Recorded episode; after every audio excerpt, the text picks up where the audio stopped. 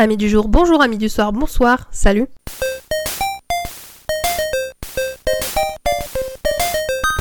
Aujourd'hui, on va parler obsolescence programmée. Alors non, on ne devient pas obsolète en quelques instants. Mais pourquoi pas un jour? C'est tenté qu'ils arrivent à nous rendre bioniques. En attendant, on va parler d'une stratégie marketing née aux États-Unis d'Amérique pour te faire consommer toujours plus. Dans les années 70, on retrouvait des appareils qui pouvaient durer jusqu'à 30 ans. Bon, des fois plus, des fois moins, ça dépendait. Aujourd'hui, c'est pas le cas par exemple. Disons que si une marque veut continuer à exister, elle doit continuer à vendre. Il faut donc trouver des stratégies pour rester dans le circuit. Et non, je ne parle pas de course automobile, mais ça aurait pu. Enfin bref, on va commencer par expliquer ce que c'est. Selon le site, l'internaute, la définition est stratégie industrielle élaborée dans l'Amérique d'après-guerre visant à programmer une durée de vie limitée à un produit non consommable dans le but d'en augmenter la fréquence de remplacement. Wikipédia donne la même définition. En gros, l'idée, c'est pour te faire acheter toujours plus. Ton produit, il va durer deux ans, au bout de deux ans, tu vas le racheter. Bon, c'est une définition un peu grossière, mais c'est ça que ça veut dire. Cette stratégie est exportée à travers le monde et a permis à des entreprises de continuer leur travail. Jusqu'en 2015, ce n'était pas un délit en France, mais une loi sur la transition écologique l'interdit.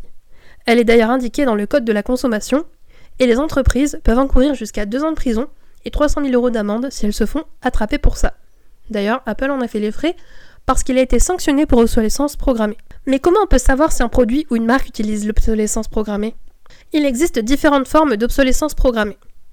En premier, l'obsolescence esthétique. La mode, quoi. Quand un produit n'est plus à la mode, il devient obsolescence. Pour ça, on va se baser sur des critères d'esthétisme euh, et d'autres critères aussi. Mais en tout cas, c'est un peu la fast fashion de la technologie. En second, on a l'obsolescence indirecte. Un exemple simple, l'imprimante. Si le constructeur ne produit plus de cartouches, elle devient obsolète. D'ailleurs, je parle d'imprimante dans mon précédent podcast. Donc si tu veux en savoir plus, je te conseille de l'écouter, t'apprendras plein de choses intéressantes. Bref, revenons à nos moutons. En troisième, nous avons l'obsolescence par notification. C'est lorsqu'un produit signale à son utilisateur qu'il faut le réparer ou le changer. En quatrième, nous avons l'obsolescence par incompatibilité. On rend un produit inutile en le rendant incompatible avec les mises à jour. C'est le cas d'Apple qui a rendu d'anciens iPhones inutilisables.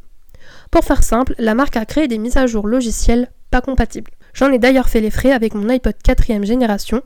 Quand iOS 7 est sorti, je n'ai pas pu l'installer. En gros, je suis resté bloqué à iOS 6, parce qu'il y avait la 5ème et la 6ème génération qui étaient déjà sorties. Et la dernière, mais pas des moindres, l'obsolescence fonctionnelle. En gros, c'est avoir une pièce défectueuse dans son appareil. La réparation comprend alors le prix de la pièce, de la main-d'œuvre et du transport. En somme, ça peut revenir plus cher que l'appareil.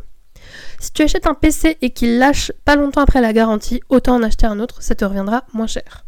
Et ça, c'est un exemple parmi d'autres. Mais ça va me coûter cher cette histoire Eh bien en fait, non. Si tu choisis bien ton appareil, il peut durer assez longtemps. Et comment on peut faire? Bah, c'est assez simple en réalité. Voici mes petits tips pour faire des économies. Choisis un appareil adapté à tes besoins.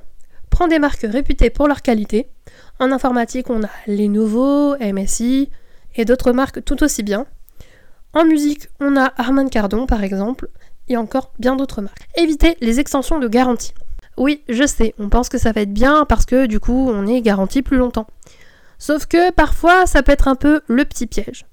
En gros, tu prends l'extension de garantie et c'est seulement après que ton appareil lâche. Pourquoi? Parce que c'est fait exprès. Alors je dis pas qu'on le fait dans tous les cas, mais en tout cas, si tu payes ton extension et qu'il se passe rien pendant ce temps de garantie, finalement elle t'aurait servi à rien, donc autant ne pas l'acheter bien lire les informations de la garantie, même les petits caractères. Tu seras surpris de savoir ce qui sont indiqués dans les garanties. En même temps, c'est important de lire parce que comme ça tu sauras sur quoi tu es couvert ou non. Ça te permettra que s'il y a un problème, tu saches d'avance si ça passera ou non. En règle générale, quand tu es sous la garantie, il se passe pas grand chose, sauf cas particulier, ça peut arriver, mais en règle générale, il ne se passe rien quand tu es sous garantie. Par contre, après, euh, ça peut arriver qu'il y ait des petits soucis. Un autre conseil, ne te fie pas au prix du smartphone.